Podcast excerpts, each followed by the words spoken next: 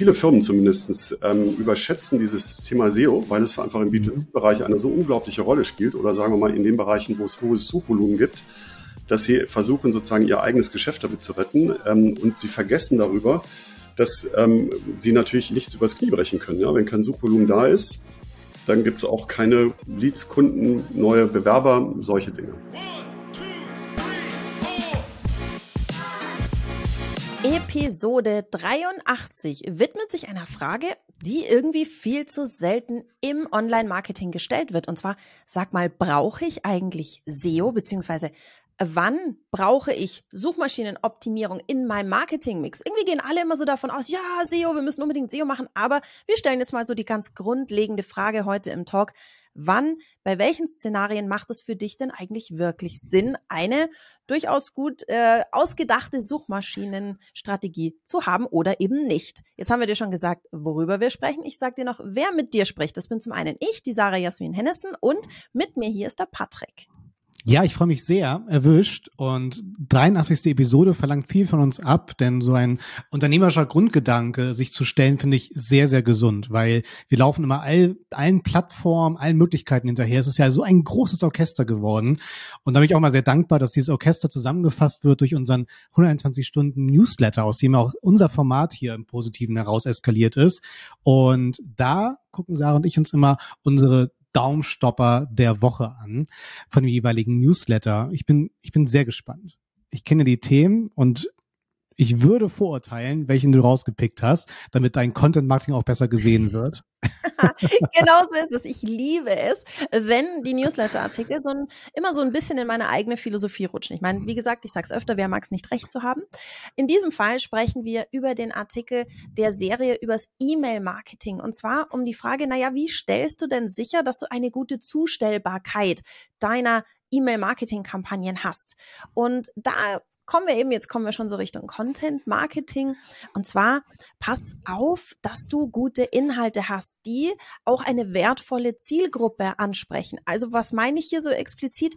Vergiss sowas wie mit irgendwelchen seltsamen Gewinnspielen deinen Verteiler groß aufzublasen oder irgendwelche grauenvollen Schrott-E-Mails drin sind, die überhaupt nicht auf deine E-Mails reagieren. Verteilergröße ist wirklich so eine Vanity Metric, also so eine Eitelkeitskennzahl da muss man schon immer ein bisschen genauer hinschauen. Die reine Verteilergröße sagt eben noch nicht wirklich viel über dein E-Mail-Marketing aus, sondern über die, Quali die Qualität ist wichtig. Wie reagieren deine Teilnehmer, die in deiner Liste sind, auf deinen Content? Und da haben wir eben so dieses eine, pass auf, dass du gute E-Mail-Adressen sammelst. Lass dir keinen Quatsch einfallen, nur um deinen Verteiler aufzublähen, sondern verdien dir deine Verteiler-Teilnehmer mit hochwertigen Content, der zu der Zielgruppe passt, die du in deinem Verteiler haben möchtest. Double Opt-in. Das ist, glaube ich, eine Selbstverständlichkeit. Aber es gibt noch ein paar mehr Tipps zum Thema. Wie kannst du deine Zustellbarkeit äh, verbessern oder sichern und die findet ihr im Newsletter-Artikel. Gespoilert. Patrick, was ja, war dein? Sind ja Spoiler abgehärtet, ne? Bei manchen muss man irgendwie ein Jahr warten, bis man wieder ins Kino darf. Ähm, hier natürlich nicht, sondern in den äh, Newsletter könnt ihr direkt reinklicken und bei mir ich weiß gar nicht, das Wort Vorsatz ist ja auch sehr inflationär ne, in der Nutzung, gerade jetzt um diese Zeit. Und für uns persönlich heißt das ja, komm, wieder müssen mehr Sport treiben, mehr Zeit mit der Familie zu verbringen, besser zu kommunizieren. Und genau darum geht es so in meinem Vorsatz, der keine Phrase sein soll, sondern wirklich ein Appell. Und zwar Liebe Grüße gehen hier raus an die Kolleginnen von Blue Fusion, die in ihrem Podcast genau darüber philosophiert haben, fachlicher Natur natürlich. Bedeutet, welche SEO-Vorsätze kann ich mir denn jetzt 2023 äh, hinter die Ohren schreiben? Auf die, auf, aufs Pinboard im Büro, überall.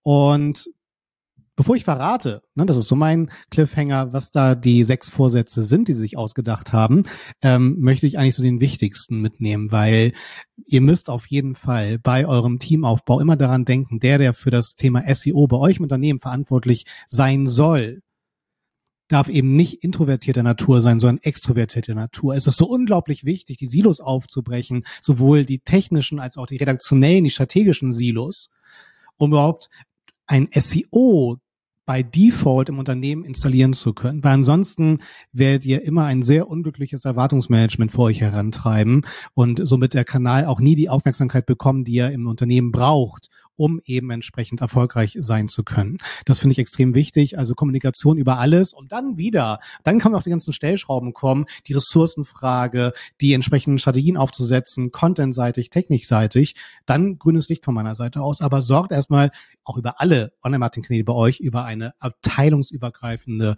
Kommunikation. Das fällt immer wieder auf die Füße. Und das muss jetzt bitte der letzte Vorsatz sein. Äh, und dann ist gut. Und so gar nicht gut ist es, ähm, Plattformen zu bespielen, die vielleicht eigentlich nur eine ABM sind, eine Arbeitsbeschaffungsmaßnahme. Social Media ist dafür prädestiniert. Da hat man ja immer diesen, diese Diagnose FOMO, Fear of Missing Something Out. Oh Gott, alle rennen dorthin, muss ich das jetzt auch? Und dabei habe ich ein so wackeliges Gerüst oder bespiele noch nicht mal alle Social Media Plattformen so, dass ich vollen Herzens sagen kann, ja, das habe ich zu, durchgespielt. Und genauso sieht man halt oft, alle machen SEO, deswegen muss ich es auch machen. Und dementsprechend, Sarah und ich sind ja zu zweit sehr schlau, aber zu dritt sind wir noch schlauer, nämlich mit unserem Wiederholungstäter. Ich freue mich sehr und auf jeden Fall mit Geschäftsführer und eine Koryphäe im Online-Marketing, ungestützte Markenbekanntheit mit seinem Namen, nämlich Dr. Christoph Röck. Ich freue mich sehr, dass du wieder am Start bist. Hi Christoph. Hallo ihr zwei. Ähm, wunderschön wieder hier zu sein. Äh, ich finde das Thema total spannend, zu dem wir heute uns zu dritt unterhalten. Also ich nicht alleine etwas erzähle. Und das habe ich ja vor ein paar Wochen mal vorgeschlagen, dass wir uns darüber unterhalten könnten. Und ähm, gekommen bin ich so ein bisschen darauf, ich bin ja relativ stark geprägt im B2C-Bereich. Das heißt, war ja mehrere Jahre bei Affiliate Geschäftsführer und dann auch bei Weltbild, wo eigentlich sozusagen Suchvolumen nie das große Problem war. Das gab es eigentlich bei all unseren Kunden oder auch bei Weltbild en masse. Und jetzt bin, wir, bin ich hier bei der 121 Watt jetzt seit fast fünf Jahren ähm, in einem eher B2B-getriebenen Geschäft und sehe auch in meinem Seminar unglaublich viele B2B-Menschen. Und da kommen wir häufiger also zu dem Thema, ähm, lohnt sich überhaupt ähm, SEO für euch? Ne? Also gibt so mehrere klassische, klassische Unternehmensbereiche, wo man dann sagen müsste, mh, hm, oder Industriezweige, ähm, weiß nicht, ob das so, ob das jetzt so sinnvoll ist für euch SEO zu machen. Beispiel, ich hatte jetzt in einem meiner letzten Seminare eine äh, Online-Marketing-Leiterin, die ähm, für ein, jetzt muss ich mal gucken, dass ich das überhaupt richtig ausspreche oder hinbekomme, für ein Produkt ähm, Online-Marketing machen sollte, wo es um die Erkennung von Gas in der Luft ging und automatisch sozusagen im, im Anlagenbau dann ähm, Alarm geschlagen wird. Ne? Und da haben wir dann mal uns überlegt, wie suchen die Leute überhaupt danach? Ne? Und dann haben wir festgestellt, okay, Suchvolumen gleich null. Und dann, was gibst du sozusagen einer solchen Person für einen Ratschlag? Vielleicht mhm. habt ihr zwei eine Idee dazu. Ja, ganz, ganz anderen Aspekt noch, Christoph. Ähm, was ich jetzt gerade im letzten Jahr äh, wirklich signifikant immer an, an mich gespielt wurde, ist aber auf der anderen Seite auch die These, ähm, gerade solche B2B-Unternehmen sind ja sehr stark im Messegeschäft zum Beispiel auch. Mhm. Und die haben halt ganz klar jetzt gesehen, äh, dass es dort auch einen Wandel gibt. Pandemiebedingt, die Messen gab es nicht und die Leute haben dann gelernt, je, je nachdem, wie, wie fern es auch für den Einkauf war, mein Lieblingsbeispiel, Christoph, sind da Hangartore. Mhm. Also wirklich Hangartore für den Flughafen und die können halt wirklich sagen zu 100 Prozent, Patrick, haben wir nie ein Lied über Google bekommen. Und wenn, war der aus Versehen. Jetzt, im letzten Jahr, ist der Hauptliedtreiber Google geworden. Also auch das muss man natürlich beobachten und ich gebe dir völlig recht, Christoph. Äh, auch der Suchbegriff äh, Hangartore. Ähm, ich kann gleich nochmal parallel schauen, wird jetzt kein überragendes Suchvolumen haben. Oder es geht dann eher um die Märklinbahn, um da noch ein Hangartor zu suchen in der Größe, ne, runterskaliert. Ähm, aber ich verstehe diesen Ansatz und bin sehr gespannt darüber zu diskutieren. Ich wollte nur auch nochmal diese andere Perspektive mit reinbringen, dass man halt äh, wirklich beobachten muss, wie der Markt sich jetzt entwickelt und auch dazulernt. Das finde ich halt auch sehr spannend in der Betrachtung. Total, also vor allem, also beide Aspekte, die ihr gesagt habt. Zum einen so, setz dich mal hin und atme tief durch und hab nicht diese, wie hatten wir sie, diese Fear of Missing Out, ähm, diese Angst, dass ich nicht platziert werde, vielleicht erstmal hinsetzen und tief durchatmen und schauen, gibt es da überhaupt irgendwas, wofür ich platziert werden könnte? Also sucht das jemand? Und eben auch, wie verändert sich der Markt? Aber was ich auch noch mit, mit als Gedankenanstoß mit dazu werfen möchte, mhm. ist, man muss sich vielleicht auch Gedanken machen, muss denn alles indexiert werden? Also mhm. es ist ja nicht so, dass ich sage, pauschal für meine Webseite braucht SEO oder braucht nicht SEO, sondern vielleicht so ein bisschen eben da, wenn wir wieder beim Thema strategischer vorgehen. Ich sehe es bei mir im Content Marketing Seminar oft, so arme Content Marketing Verantwortliche, die unter der SEO Last ächzen und sagen, wie man dann arbeiten wir da an Content-Ideen und dann ging es um Platzierung. Ich sag, wie willst du dafür platziert werden? Wie willst du als B2B-Industrieunternehmen für einen Newsbeitrag, warum mhm. willst du da SEO optimieren? Wenn du sagst, du nimmst den für dein Newsletter-Marketing und sagst, wir, wir schießen die an unsere Newsletter-Abonnenten raus, hey, da tut sich was am Markt, dann, dann ist das eine super Idee, aber du kannst dir die SEO-Optimierung für den Artikel, die Recherche, das kannst dir alles sparen, weil wie willst du als B2B-Unternehmen, das mal sporadisch mal einen Blogartikel veröffentlicht, mit einer News, also mit einer Nachricht gegen Nachrichtenportale konkurrieren, die auch noch dazu alt wird, die auch noch da ver verfällt. Also und da habe ich gemerkt, so da, da war damals für mich, für mich auch so ein Punkt, so okay, dieses Thema SEO ist wichtig, aber hm. sich damit auseinanderzusetzen, brauche ich es wirklich, ist vielleicht noch ein bisschen wichtiger und gesünder. Ne? Ja. Ähm, Christoph, nur ganz kurz, äh, jetzt um deinen Fall zu lösen, sollte man sich dann immer die Frage stellen, haben wir jetzt hier ein Pull-Problem? Das heißt, es gibt einen Bedarf, der wird gesucht, wir sind gar nicht präsent, wird nicht der Fall sein.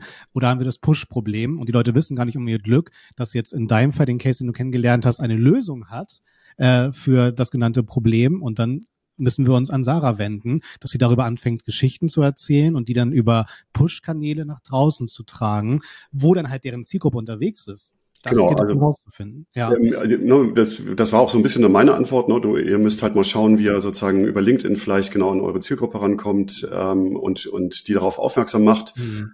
Aber manchmal muss man ja auch ganz klar sagen, ähm, der Markt ist so eng, ihr kennt eure potenziellen Kunden. Ja? Ähm, also ich hatte das mal bei so einem ähm, Marketingleiter für Spezialbohrmaschinen im Bergbau, ja, wo es dann, keine Ahnung, 20 ähm, ja. Ähm, ja, potenzielle Abnehmer gibt. Und da muss man dann ganz klar sagen, das ist halt dann eigentlich ein Vertriebsthema, äh, wo ähm, Online-Marketing vielleicht eher so eine Art Branding-Charakter äh, sozusagen begleitend haben kann, ne, aber wo sozusagen ganz klar der Lead oder auch der Erstkontakt über halt ähm, den Vertrieb kommt, der dann eben vielleicht auf einer Messe bei einer Abendveranstaltung an der Bar geschieht. Ne? Ähm, ja. Und man dann irgendwie die Visitenkarte in die Hand drückt und dann ähm, hat man eben ganz häufig gar nicht so diese generischen äh, Suchanfragen, die dann eine Rolle spielen, sondern wirst du über die Brand gesucht. Ja? Mhm. Und da muss man dann ja auch sagen, ist vielleicht ja dann Suchmaschinenoptimierung ähm, nicht mehr ganz so komplex, ja? wenn, wenn es sozusagen in der, in der Marke dann sich aufgeht ne? und die Marke mhm. als dominante Genau, wobei, wo ich dann immer solche Schicksale treffe wieder, ist, äh, okay, äh, weil du hast ja dann auch ganz oft, ne, Sarah Christoph, ja, Patrick, also ich sitze jetzt hier im Seminar, um mich so ein bisschen aufzuschlauen, wollte mal gucken, was dieses TikTok ist und so. Und dann höre ich da mal so zu und äh, frage, okay, verstanden, Respekt an euch, ne, Auftragsbücher sind für die nächsten Jahrzehnte voll, fantastisch. Ähm, und wie sieht's aus mit euren Talenten, Recruiting? Und mhm. dann wird geseufzt. Genau. Hm. Ja, das stimmt. lagert sich ne, äh, die Betroffenheit von der Produktwette hin zur Talentwette. Ja. Und ab plötzlich wird da Online-Marketing ganz, ganz spannend. Absolut. Vor allem, was, was ich gleich anschließen möchte, Patrick, finde ich, wenn du, wenn du fragst, wofür macht ihr Online-Marketing? Ja, Umsatz. Neukunden, Umsatz. Aber so einfach ist es im, im digitalen Marketing nicht, weil wenn wir jetzt sagen, wir gehen nur auf Umsatz, dann fällt die Hälfte der Kanäle oder den Maßnahmen schon mal weg sagst du, ja, okay, das sind keine Klasse. Content Marketing ist kein klassischer Umsatztreiber. Da darfst du nicht so einspurig denken. Das ist das Thema Recruiting auch. Ja, vielleicht machst du mal so ein bisschen den Horizont auf und sagst, was habe ich denn neben? Klar, wir wollen alle Umsatz machen, wir wollen alle ähm, gut verdienen mit unserem Business, damit wir weitermachen können. Aber es ist ja nicht nur das eine Ziel. Wir wollen die Marke bekannter machen. Wir wollen Recruiting. Äh, wir wollen Aufklärung betreiben zu unserem, unserem Thema, dass wir die Zielgruppengröße einfach erstmal erweitern. Da gibt es so viele verschiedene Facetten, die wir mit digitalem Marketing unterstützen können. Mhm. Und ich glaube ähnlich, um wieder auf unsere SEO-Frage zurückzukommen, es geht ja nicht nur, ich will bei Google auf eins ranken, sondern Warum willst du das? Mit welchen Seiten möchtest du das? Welche Zielgruppe möchtest du erreichen und wie verhält sich die? Mega. Ähm, da würde ich ganz gern ansetzen dann und diesen Ball aufnehmen und sagen, ey Leute, äh, das ist jetzt irgendwie dann nicht das beste Fazit für diese provokante These, die wir in den Raum werfen, aber äh, ganz ehrlich, wenn wir uns äh, selbst Unternehmen anschauen, die dann nicht die komplette SEO-Wette haben oder gar keine und die haben nie daran gedacht, äh, Sarah, was du gerade meinst, diese Zielgruppenperspektive einzunehmen, weil genau das ist ja SEO, dass wir lernen, wie wird da draußen gesprochen und dass man so oder so in eine Recherche geht. Und wenn es keine Daten in der Suchmaschine gibt, gibt es die mit Sicherheit im Kundenservice zum Beispiel. Was kommt da an Datensätzen rein? Was sind dort die Probleme, Sorgen, Nöte, Ängste, die ich auf meiner Webseite lösen kann? Und da finde ich immer den Ansatz, erstmal ist es halt leider immer eine relativ emotionslose Excel-Tabelle mit all den entsprechenden äh, Sorgen, Nöten, Problemen, die wir lösen können. Das schafft uns aber eine Basis für eine in sich gesunde Navigationsstruktur der Webseite auch. Ja, wie oft, das kennt ihr alle aus euren Seminaren, geht ihr auf eine Webseite und ihr habt noch nicht verstanden, selbst auf Basis der Navigation, weil da steht XY Doppelcon 3000, XY Doppelcon I 4000. Das ist die Navigationsstruktur. Dahinter steckt aber eigentlich, das ist ein CO2-Messgerät. Ja. ja, das aber, ich aber Patrick oder ihr zwei, ich bin ja ungern Spielverderber, ne? Und ich mag der SEO total, ne? Das ist also so, so mein Steckenpferd, ne? Aber ich würde jetzt gerade mal sagen, so beim Recruiting, Sarah, ne? ähm, oder und, und Patrick, ähm, wenn man mal ganz ehrlich ist, okay, na klar, kann man irgendwie für Google Jobs ein bisschen äh, sozusagen äh, das Schema mit einbauen und darauf optimieren, aber mhm. de facto geht der Trend ganz klar auch dort eher Richtung Social Media Kanäle. Ja, wie kann ich eigentlich sozusagen aktiv Leute finden, weil passiv bewirbt sich ja keiner mehr. Also auch, auch dort, finde ich, wird, wird SEO häufig sozusagen als das Allheilmittel gesehen, aber de facto kommen wir eigentlich immer mehr oder ne, müssen wir auch übertreiben, äh, vorsichtig sein. ähm, aber in viele Firmen zumindestens ähm, überschätzen dieses Thema SEO, weil es einfach im B2C-Bereich eine so unglaubliche Rolle spielt oder sagen wir mal in den Bereichen, wo es hohes Suchvolumen gibt, dass sie versuchen sozusagen ihr eigenes Geschäft damit zu retten ähm, und sie vergessen darüber, dass ähm, sie natürlich nichts übers Knie brechen können. Ja? Wenn kein Suchvolumen da ist, dann gibt es auch keine Leads, Kunden, neue Bewerber, solche Dinge. Ja, spannend, auf jeden Fall. Ich merke dann wieder im Schicksal, dass dann Social Media verstanden wurde als Recruiting-Kanal mhm. und dass die Leute dann aber oft sehr gefangen sind, weil sie dann auf ein Karrieresegment auf der Webseite führen, das innerhalb der Templates führt, was auch für die Produkte gedacht war.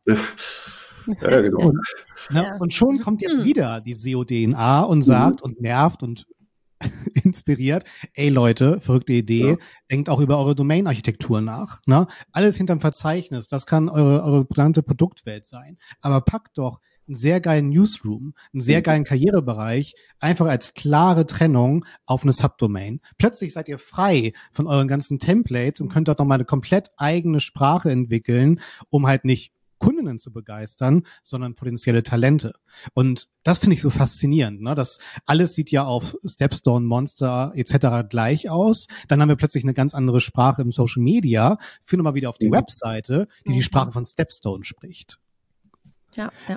Die, diese B2B-Sprache spricht, auch wenn wir jetzt gerade mal über junge genau. Talente denken, die du vielleicht mit einem lustigen TikTok-Video erstmalig auf dich aufmerksam machst und dann haben die das Gefühl, boah, toller Laden, da kann ich es mir vorstellen, was zu machen. Mega, Jetzt schaue ich ja. mir doch mal deren Website an und dann heißt ja. so, sehr geehrte Damen und Herren, wir freuen uns sehr. Oh.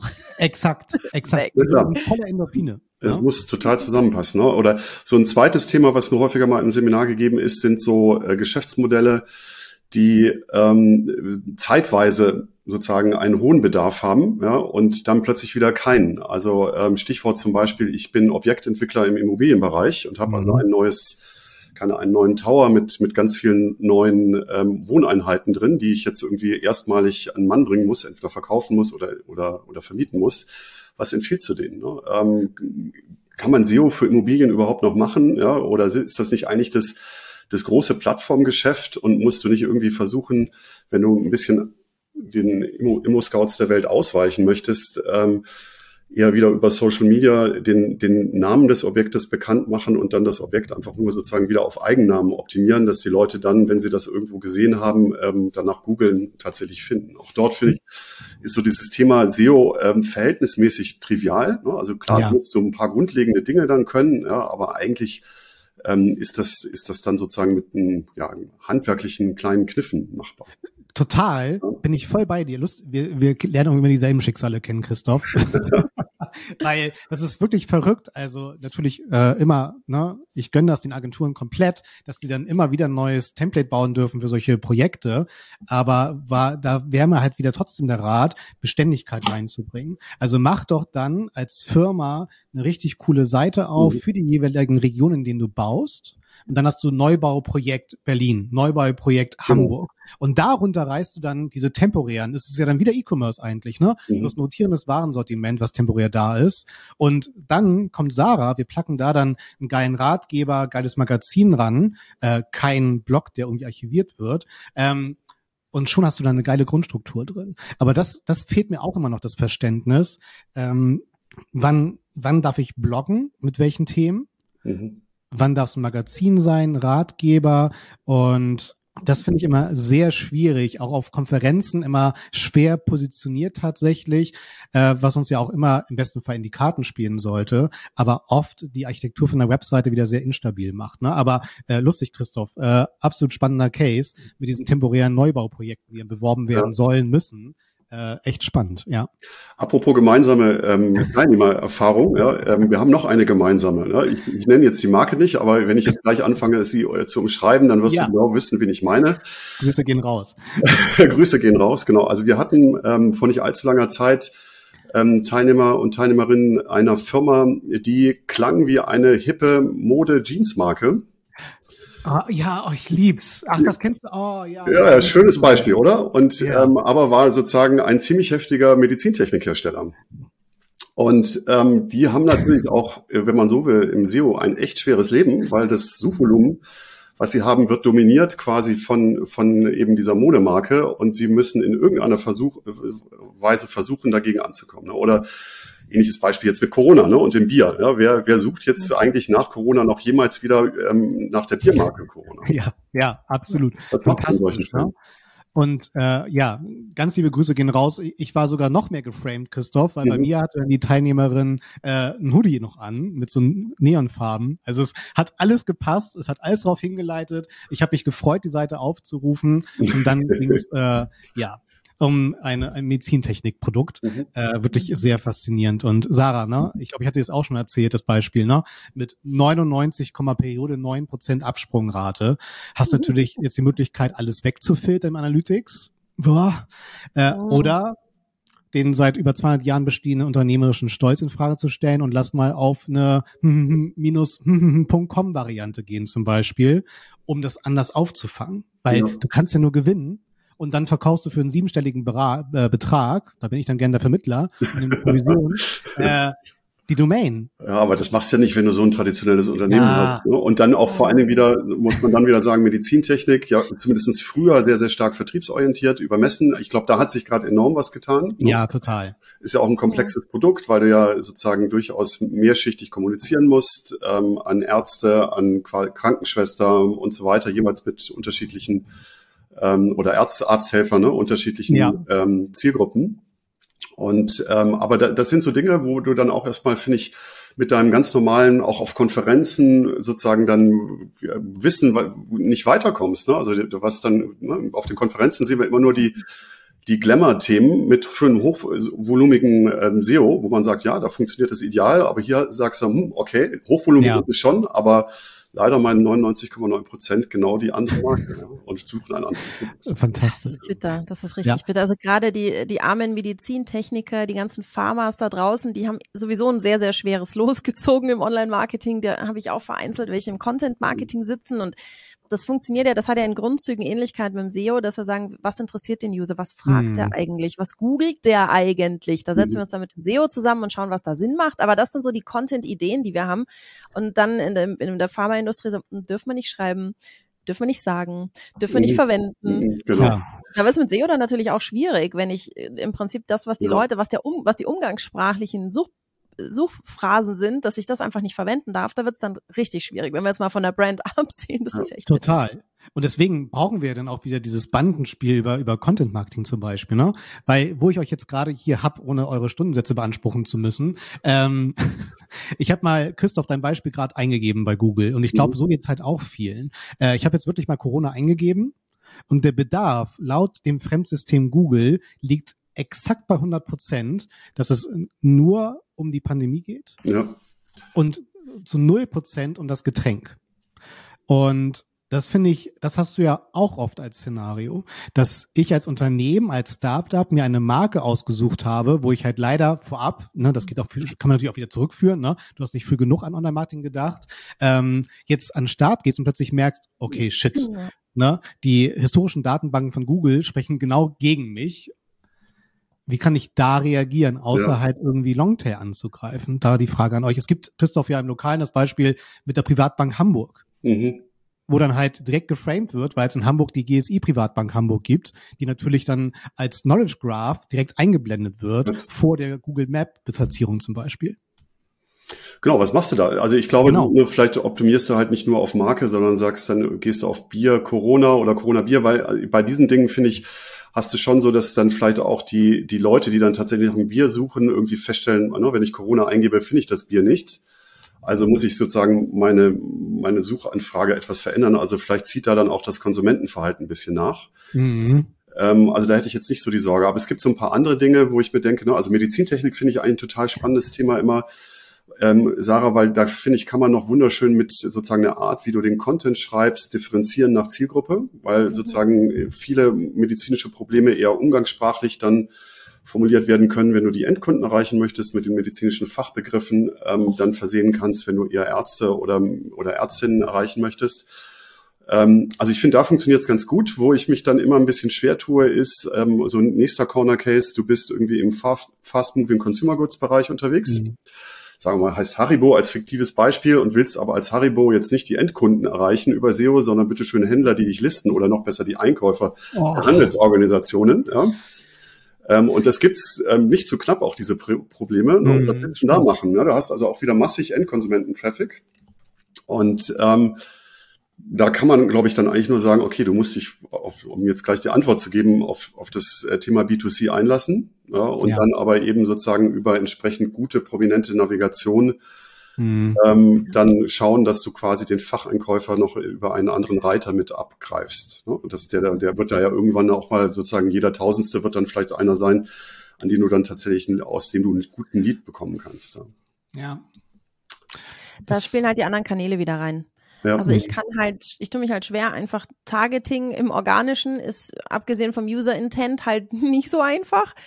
Aber da habe ich halt Kanäle wie LinkedIn oder sowas, wo ich sage, da kann ich dann so wirklich die Leute auswählen, die, die den, das angezeigt bekommen, wo ich halt nicht diesen, diese passive Rolle habe, dass ich darauf warten muss, dass der sucht und erraten muss, was der sucht, sondern da kann ich halt schon ein bisschen aktiver rausgehen, jetzt im bezahlten Bereich und sagen, wen, wen wollen wir denn targeten und da so ein bisschen eben ähm, das unterstützend einfach nehmen. Das ist so eine mhm. Empfehlung, die ich, also auch im Content Marketing sage ich oft, das ist Content Marketing, ist ja eh ein Riesenball, wo von allem ein bisschen was drin steckt. Aber man muss auch so ein bisschen über den Tellerrand schauen. Und so diese, was ich gar nicht gut finde, sind so äh, Firmenphilosophien, so wir geben kein, kein Geld für Social Ads aus. Wo ich sage, ja, aber dann brauchst du nicht Unmengen Content, Geld oder Budget, Manpower-Budget investieren, wenn du sagst, ich nutze diesen zweiten Kanal nicht oder diesen weiteren Kanal, um mir Leute ranzuziehen. Das finde ich, dieses kanalübergreifende Denken und zu sagen, wenn ich mhm. über Social Media, wenn ich über, über SEO Probleme habe, welche Möglichkeiten habe ich noch, die ich da, wo ich das unterstützen kann? Mhm. Ja. Denn da ganz kurz nur, ähm, da muss auf jeden Fall, was ihr beide auch sagt, innerhalb des Unternehmens auch Erwartungsmanagement betrieben werden, ne? weil das Charmante am B2B sind ja die Warenkörbe. Das Customer Lifetime Value, was ich so ein Leben lang an meinem Lead-Kunden, den ich dann gewonnen habe, verdienen kann, ist ja ein ganz anderes als Christoph bei den Fast-Moving Consumer Goods, die du angesprochen hast. Deswegen Erwartungsmanagement, du hast halt immer leider im B2B dann dieses Schrotflinten, äh, diesen Schrotflinten-Effekt, dass du diese Streuverluste hast, die du aber wunderbar über dein Customer Lifetime Value auffangen kannst. Ne? Weil der eine will dann nur eine Haribo-Tüte kaufen, hoffentlich nicht, sondern natürlich das 50 Euro Probierpaket von Haribo. Ähm, und auf der anderen Seite hast du im besten Fall dann den äh, Lead für das Listing deiner Produkte dann halt. Ja. Ne? Das ist, das schwingt halt immer mit.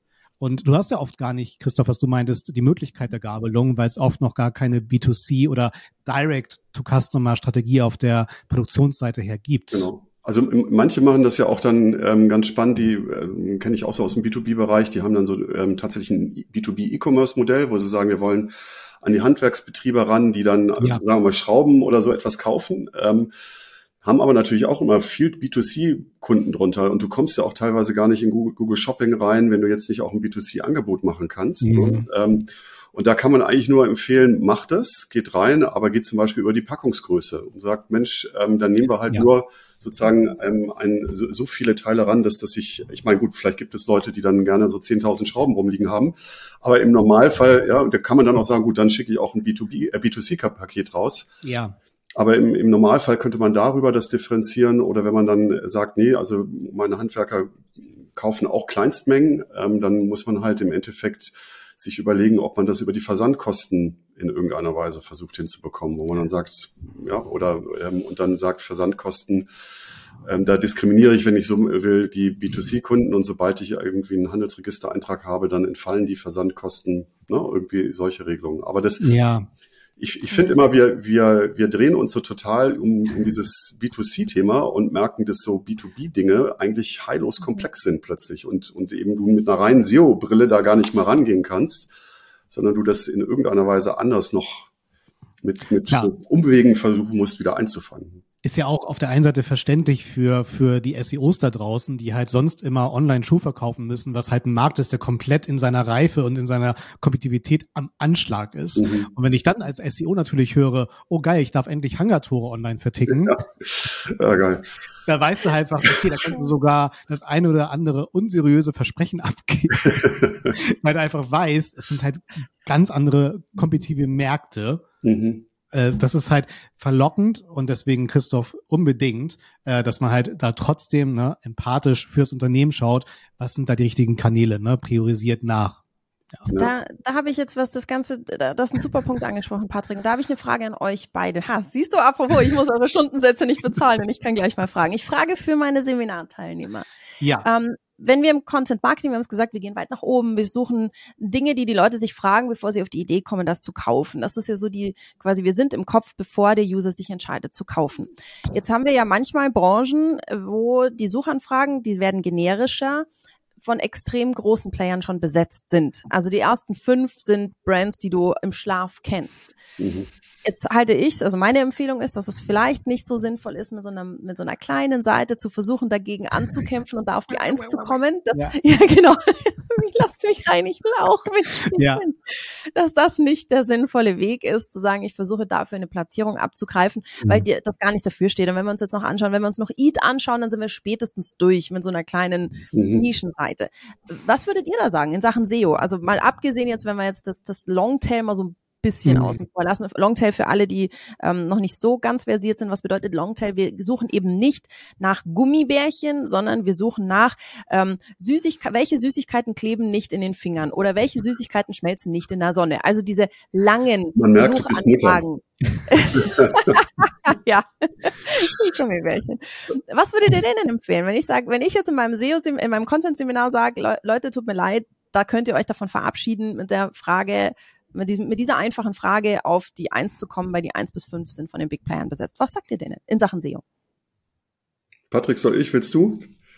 Gast always first. Okay, also ich hätte immer gesagt, schau dir, schau dir erstmal sozusagen ähm, dann das Suchbegriffe Spektrum an, ähm, in dem du spielst. Vielleicht gibt es sozusagen ähm, Suchvolumina, die jetzt äh, zwar schon ausgeprägt sind, aber nicht ganz so top äh, sind, wo du, auf die du dich fokussieren kannst, also auf Suchbegriffe mit, mit mittleren äh, Suchvolumen und dann versuch dort eine SEO-Strategie drüber aufzubauen. Aber dann gibt's natürlich auch so Dinge, ich, ich, so mein, mein Seminarbeispiel diesbezüglich ist immer Marketing Automation. Ja, ähm, das, da gibt's tausende von Anbietern, genauso wie du es beschrieben hast. Da gibt's ein paar echt Top-Player, die, ähm, aber es gibt vielleicht fünf oder sechs Suchbegriffe, die überhaupt für diese, für diese Nische relevant sind und wo sich alle quasi die Köpfe einschlagen. Mhm. Und da bleibt ja dann, glaube ich, nichts anderes übrig, als ähm, dir zu überlegen, wie komme ich denn noch an meine Zielgruppe ran? Also sozusagen, welche Probleme kann ich die denn für contentseitig noch lösen? Also irgendwelche beratenden Inhalte für Online-Marketer und dann vielleicht, ähm, was ich immer total schön finde, ein Anbieter hat dann so ein ähm, White Paper geschrieben, wie man am besten ähm, Marketing Automation ausschreibt. Ja, mhm. Und ich denke, das ist eigentlich ein total geiler Leadmagnet. Ja, äh, wenn das einer sich runterlädt, dann geht bestimmt die Adresse direkt in den Vertrieb. Ja, das wären, das wären so meine beiden Ratschläge. Und damit es halt auch keine Science Fiction wird, ne, unbedingt damit Unternehmen gemeinsam wirklich mal diese Suchergebnisse angucken und sich die Frage stellen, okay, guck dir das mal an. Die ersten fünf und nicht nur zu diesem einen Keyword, sondern unsere gesamten Themenwelt waren bereit, zwei, dreitausend Worte zu investieren, haben lustiges Video dazu reingestellt, haben Bildcontent geschaffen, haben vielleicht sogar schon Rezensionen von Nutzerinnen reingestellt. Hast du all das? Ist, kannst du diesen Benchmark innerhalb der nächsten drei, sechs Monate erfüllen? Und da knicken schon viele ein. Ja, das heißt, mhm. ab da kannst du dann halt dann wieder Betroffenheit schaffen für genau solche Strategien, wie du, Christoph, sie gerade äh, dann entsprechend gebastelt hast. Ne? Weil das ist halt, da wirst du halt nie glücklich sein. Ne? Das hat man ganz oft, ne? Stichwort Erwartungsmanagement. Mhm. Und da darfst du halt einfach keine ungesunden Hoffnungen schnüren, ne? sondern hey, ist ja klar, ne? weil das ist ja, das macht uns ja auch aus, so als, als unabhängige Sparingspartnerin da draußen, ne? dass wir halt eben nicht zum Wohle unseres eigenen Umsatzes natürlich immer Ja sagen, sondern, und das ist ja der Tonus dieser, dieser Episode, auch Nein zu sagen. Mhm. Und das, das fällt so unglaublich schwer. Und ich glaube, das ist auch ein ganz schönes Finale unserer heutigen Show. Und ich liebe jetzt schon diese Dreier-Diskussionskultur, äh, ohne irgendwie einen Fragenkatalog vorab, sondern einfach hier mal sich über solche wichtigen Dinge zu unterhalten, weil ich glaube, das bringt sehr viel Ruhe rein bei all diesem FOMO da draußen. Also, ja, Sarah, Christoph, wie geht's euch? Ja, alle Themen besprochen, die ich so mir ähm, aufgeschrieben hatte. Ähm, super Input von euch beiden. Bin auch, ich bin happy. Ich bin happy mit unserer Episode, ähm, weil viele der Fragen, die ich im Content Marketing Seminar so oft höre, haben wir jetzt hier mal so rundum abgefrühstückt und so ein bisschen, vielleicht so ein bisschen Baldrian für all jene, die sagen, boah, ich kriege SEO-mäßig keinen, keinen Fuß auf die Erde, was ist hier los? Vielleicht ist die Erde halt nicht für deine Füße gemacht. Vielleicht musst du so ein bisschen schauen, wo andere Erde ist für deine SEO-Füße. Ich sag auf jeden Fall schon mal, Wahnsinn, oder? Ja. Ich sag auf jeden Fall schon mal vielen Dank, lieber Christoph. Ich schicke jetzt die lieben Hörer noch zum Patrick und der Christoph legt sich seine letzten Worte zurecht. Heute, boah, Patrick, wir sind so innovativ, wir drehen die Reihenfolge um. Der Patrick erzählt euch nämlich jetzt, wo ihr uns überall hören und sehen könnt. Ganz genau. Und ich liebe deine heutigen Metaphern. Und ich überlege gerade, ob ich das so ein bisschen jetzt wie früher unsere Lehrerin mache. Wenn wir jetzt ein Webinar geben, Seminar bei der 120 Watt, zeigen wir genau diese Show immer. Wie damals Karius und Baktus. So dieser alte, Nein. dieser alte äh, Player dann so, der, dieses Rattern von diesem Videoplayer, der so im Hintergrund läuft. Und dann springt das raus und du musst es nachlegen und so. Nein, also von meiner Seite auch vielen, vielen Dank für diesen, diesen äh, Dreier-Dialog. Hat mir sehr viel Spaß gebracht, war ein toller Redefluss. Und genau deswegen verdient auch diese Episode und alle anderen insgesamt fünf Sterne auf all den Plattformen, wo ihr uns auditiv konsumieren könnt. Bedeutet, auf jeder bekannten Podcast-Plattform sind wir natürlich zu finden. Sucht einfach nach den 120-Stunden-Talk und lasst ein Abo da. Und für alle, die uns nicht nur auditiv, sondern auch visuell konsumieren wollen, findet ihr uns natürlich auch auf YouTube mit unserem Kanal von der 120 Watt, wo ihr uns auch natürlich abonnieren könnt. Und wir freuen uns auch über Kommentare, weitere Themenanregungen. Von daher lasst uns das hier weiter gemeinsam wachsen und eskalieren lassen, im Positiven natürlich. Ja, Sarah, ich bin wieder schlauer. Mhm. Und Christoph, dir gehören hier die abschließenden Worte. Ja, die abschließenden Worte hören sich immer so dramatisch an. Es hat wie immer total viel Spaß gemacht, mit euch zu reden. Ich wünsche euch eine wunderschöne Adventszeit. Mhm. Und ähm, genau, und insofern freue ich mich auf unseren nächsten gemeinsamen Talk, der irgendwann vielleicht dann im neuen Jahr stattfindet und ähm, wünsche euch jetzt erstmal einen guten Start in die Woche. Sagt Christoph beim 121 Stunden Talk.